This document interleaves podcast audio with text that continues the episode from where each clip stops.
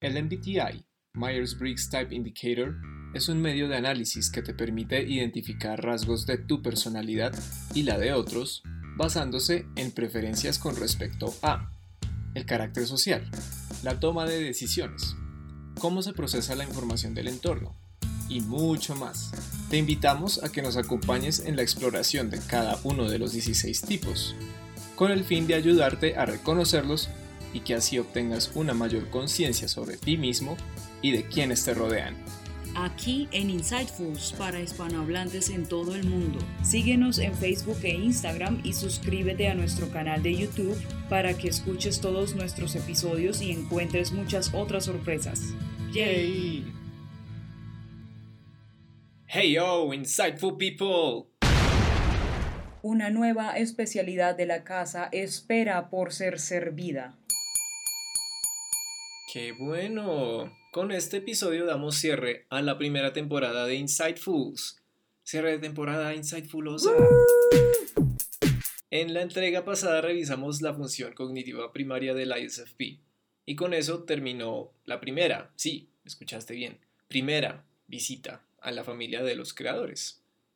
Antes de cambiar de piso para poder ver la siguiente familia, te traemos este cuarto Home Special, que al igual que los demás, alberga un contenido genial, genial, genial. Mar. Sí. Compártele a nuestro oyente el tema con el que se encontrará, please. Bueno, todos sabemos lo que es pensar y sentir. Todos pensamos, todos sentimos. Tenemos pensamientos y sentimientos. Pero cuando hablamos del Myers-Briggs, estos dos términos tienen significados un poco diferentes. Así que revisémoslos para dar inicio a este Home Special, que ya está en su punto. Bienvenidos, bienvenidas, vamos a comenzar. Home Special 4, Thinking versus Feeling. Here we go.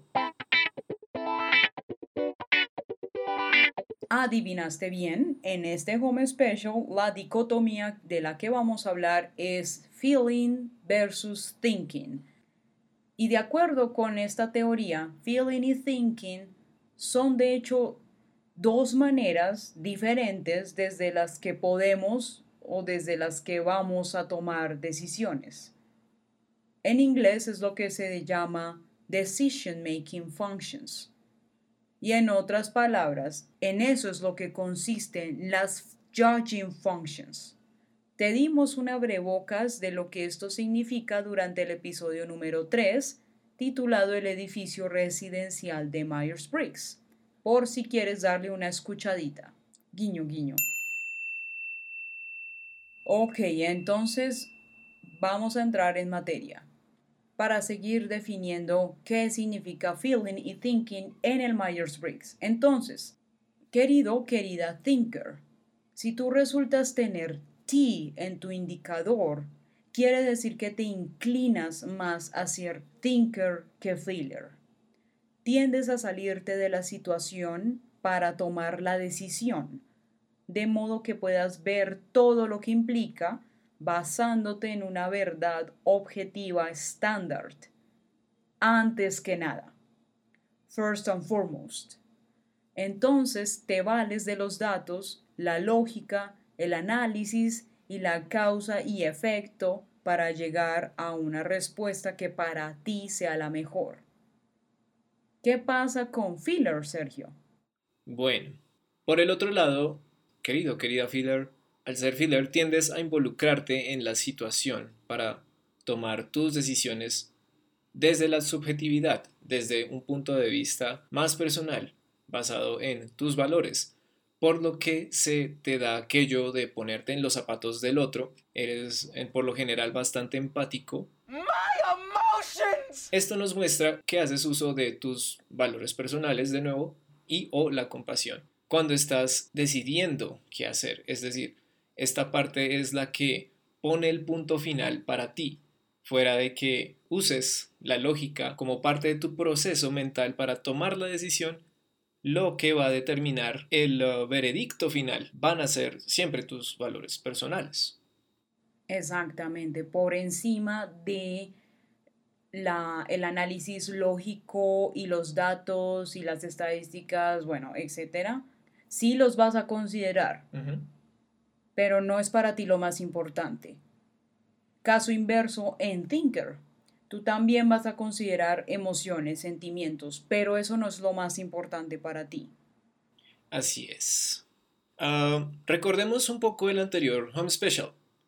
Oyente, ¿recuerdas el anterior Home Special? En él habíamos hablado sobre un hack de las funciones cognitivas para aprender a detallar y aprender a diferenciar mejor a todas las personalidades sensoras de las intuitivas, ya que hasta este punto hemos visto solamente personalidades sensoras. Bueno, así como una personalidad sensora o intuitiva va a tener sí o sí la inicial de su respectiva dicotomía, ya sea como función primaria o piloto o como función auxiliar, copiloto. Feeders y thinkers de esa misma forma tienen cada uno su respectiva dicotomía como función piloto o como función copiloto. Exacto. En efecto, tu combo de funciones cognitivas primaria y auxiliar siempre, siempre, recuerda esto, esa pareja es un combo entre una judging function que es thinking o feeling y una perceiving function, que vendría siendo sensing o intuition. Así que este es otro hack fabuloso sobre las funciones cognitivas que no nos cansamos de, decirlo, son la base fundamental para entender eh, mejor el MBTI, ya que nos presentan esta manera organizada de los procesos mentales para que todos hagamos un mapa más claro de cada tipo de personalidad, de cada familia, de nosotros mismos, porque esto es sobre ti. Ok, entonces hasta este momento ya hemos aclarado el lugar desde el cual bien podemos preferir tomar decisiones, que es desde nuestro lado thinker o nuestro lado feeler. Y dependiendo de por cuál te inclines más, vas a tener la inicial T o F en tu indicador de personalidad. Hay otro concepto bien interesante que inevitablemente surge a partir de hacer esto, de tomar decisiones. Y mm, no sé tú, querido o querida oyente, pero me parece que este Home Special es el espacio para hablar de este temor cuando nos enfrentamos a una decisión que tomar independientemente de la magnitud de esta decisión. Digamos que todos nos enfrentamos a pequeñas decisiones o decisiones rápidas o decisiones difíciles o decisiones fáciles o decisiones grandes. No sé, pero a mí me da la impresión de que a todos nos da un poquito de miedito tomar decisiones. Y me gustaría abordar lo siguiente, porque esto es una discusión mucho más abierta de cómo se ve el MBTI en la vida real, ¿cierto? Entonces, más allá de la teoría, y es muy chévere ver cómo la teoría se aplica y cómo desde la práctica evaluamos la teoría. Así que de esto se trata. Es un viene y va. Entonces, mm, yo creo que al momento de tomar decisiones lo que más nos da ese miedito, el temor al que nos enfrentamos a tomar la decisión es, y si me equivoco, bueno, ese es uno. Pero el que vamos a, a tratar aquí es, yo creo que más bien no es si me equivoco, sino si tomé la decisión correcta respetando o siendo leal a mi inclinación. Insistimos, el MBTI es maravilloso, entre otras cosas porque es muy esclarecedor y en Insightfuls estamos para aclarar muchas cosas del MBTI, por eso es que hacemos estos fabulosos home specials. Así es. Y este temor a tomar decisiones es más bien, voy a estar yo tranquilo con lo que decidí voy a estar yo tranquila porque los demás no se van a ver afectados por eso negativamente. En otras palabras es, ¿estoy siendo justo con mi decisión? Hmm. I don't know. Vamos a tratar ser justo en términos de equidad, que eso consiste básicamente en no favorecer a una persona perjudicando a otra. Nos vamos a quedar con esa definición de equidad. Entonces, ¿qué pasa? Que ambos, ambos tipos, feelers o thinkers, tienen diferentes definiciones frente a lo que esto significa. Entonces, te las explicamos a continuación. Sergio, ¿quieres hacer los honores para explicar qué significa ser justo para los feelers? Con gusto. Bueno, pues los feelers, como habíamos mencionado hace un ratico, para ti es muy importante esto de los valores. ¿Qué resulta a partir de eso? Que el ser justo consiste en considerar la situación de cada persona en particular, porque imaginas cómo es esa situación para esa persona, cuáles son sus necesidades, no solamente las necesidades eh, vitales o las necesidades que se traducen en el mundo físico, sino sus necesidades emocionales también. Y en base a eso, te vas a permitir hacer excepciones a la regla, teniendo en cuenta cualquier potencial impacto negativo eh, individual de esa persona o del contexto de esa persona. Por otro lado, si resultas ser thinker, es decir, tienes la T en tu indicador, para ti ser justo quiere decir exigir a todos el mismo nivel, los mismos requisitos y aplicar las normas a todos por igual, porque tú te basas en los principios o en las leyes que vengan al caso. Como ves, son dos maneras de ser justos muy diferentes.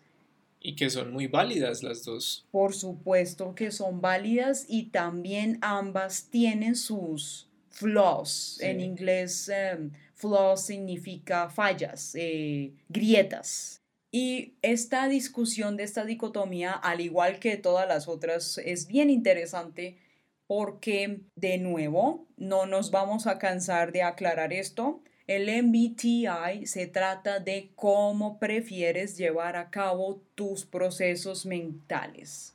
Sí, prefieres. ¿Por qué? Porque todos, por eso así empezamos el episodio, tenemos pensamientos, tenemos sentimientos, pero siempre vamos a inclinarnos hacia un lado más que al otro.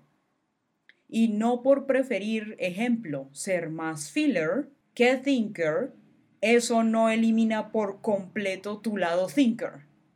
Y viceversa, preferir ser más thinker que feeler no elimina totalmente tu lado feeler. Ojo con eso. A partir de estas diferencias o de esta distinción es que se malinterpreta que si tú tienes F en tu indicador, entonces no piensas. Falso. Y también se malinterpreta que si tú tienes T en tu indicador, entonces no sientes. Falso. Queremos insistir mucho en esto porque esta es una de las cosas que se presta para misconceptions, sí, para malinterpretaciones. Bueno, entonces, ¿recuerdas las definiciones de ser justo? Bueno, ahí eso es una cosa muy clave. Eso es una cosa que suscita muchos prejuicios entre nosotros.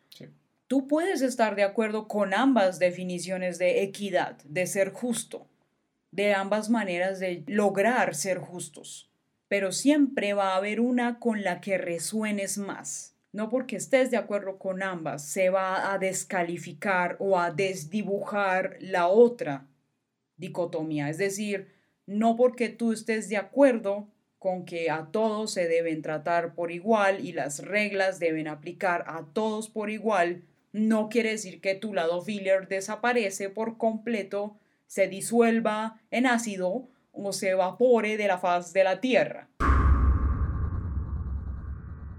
Así o más gráfico. Podría ser que tú sientes que eres 60, 70 u 80% thinker. y al mismo tiempo eres 40, 30, 20% filler. Es decir, ambas siguen presentes, pero ves cómo una tiende a ser más evidente que la otra. Esa es la que prefieres, por la que te inclinas más. ¿Por F o por T? ¿Por cuál te inclinas más, oyente?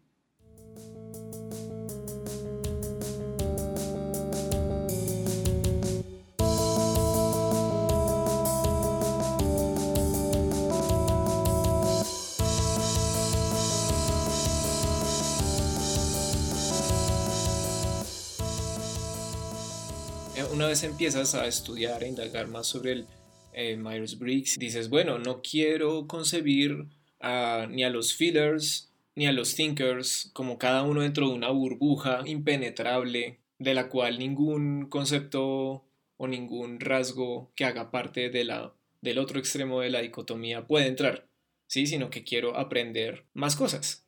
Quiero saber cómo se puede ser más healthy, más sano, siendo thinker o siendo filler.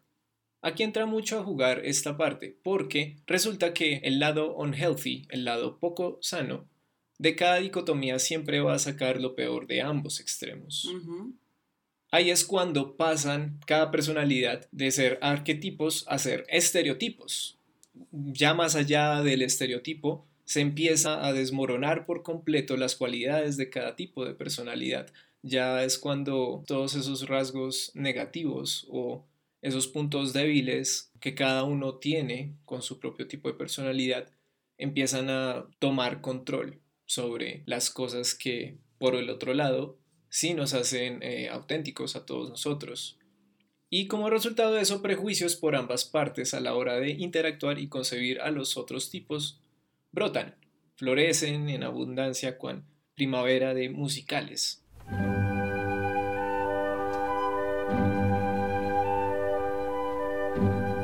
Y entonces, ¿qué sucede? Yo por ser filler no quiero interactuar con thinkers o decido trabajar en equipo únicamente con fillers como yo porque ellos me entienden priorizando los valores y priorizando teniendo en cuenta cómo se sienten las otras personas, entonces creo que eso es mejor para un equipo. Y no, los thinkers no, porque los thinkers no aportan ese calor humano, mejor dicho.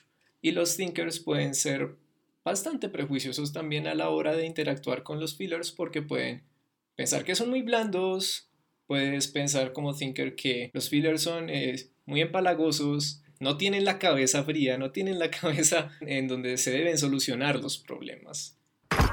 Es muy común que nos encontremos en escenarios de, no sé, de trabajo o, de, o en nuestro estudio o en nuestra misma familia o con eh, amigos o en cualquier escenario en donde podemos interactuar con todo tipo de personas, podemos encontrarnos con estas maneras de tomar las decisiones y cómo tratamos a las personas. Thinkers tienden a ser muy contundentes, muy directos, pues es su naturaleza. De hecho, thinkers aprecian y valoran mucho la competencia y ellos todo el tiempo están buscando en dónde están las fallas del sistema. Algo que es súper interesante y muy útil.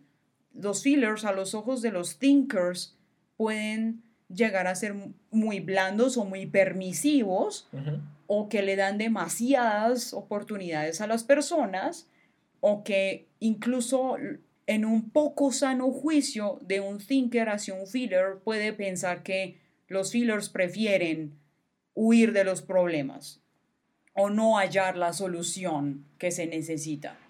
Y asimismo, anteriormente, los thinkers a los ojos de los feelers, sí, pueden parecer así, eh, arrogantes, cortantes, directos, groseros, con poco tacto.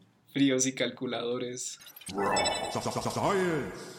Exacto. Es decir, todos somos muy prejuiciosos entre nosotros, seamos feelers o thinkers. Y sí, es que de esto se tratan las judging functions. Recuerda que tiene todo que ver con cómo evalúas el mundo.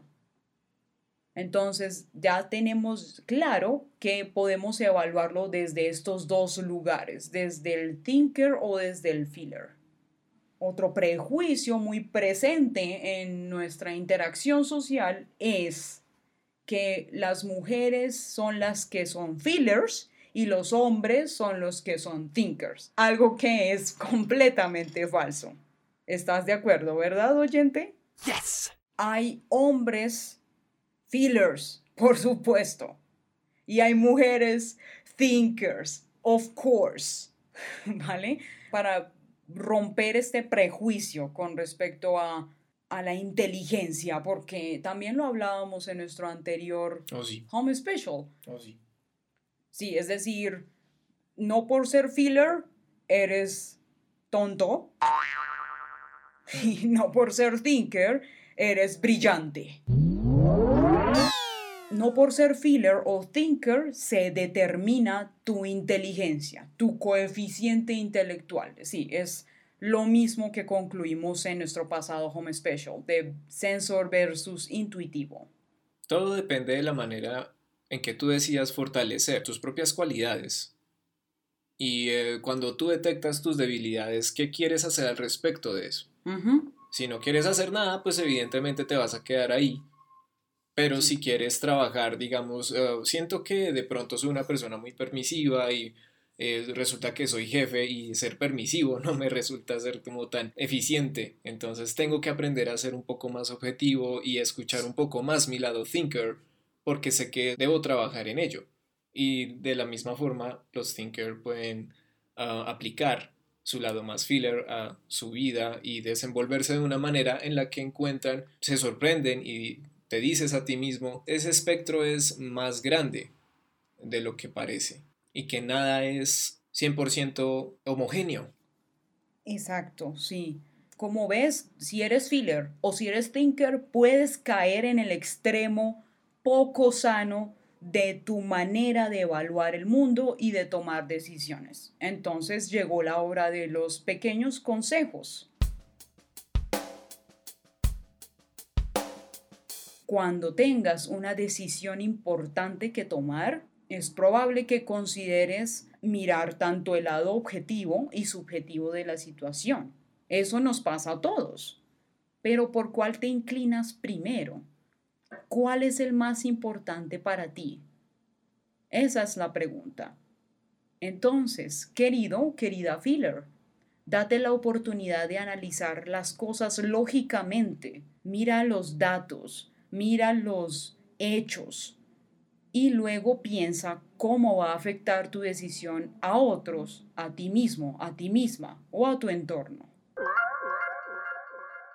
Querido o querida thinker, considera el impacto de tu decisión en relación a otras personas y no solo a otras personas, Piensa en ti mismo también, porque los thinkers no solamente tienden, pueden llegar a olvidarse de las emociones de los demás, sino que también relegas las tuyas propias.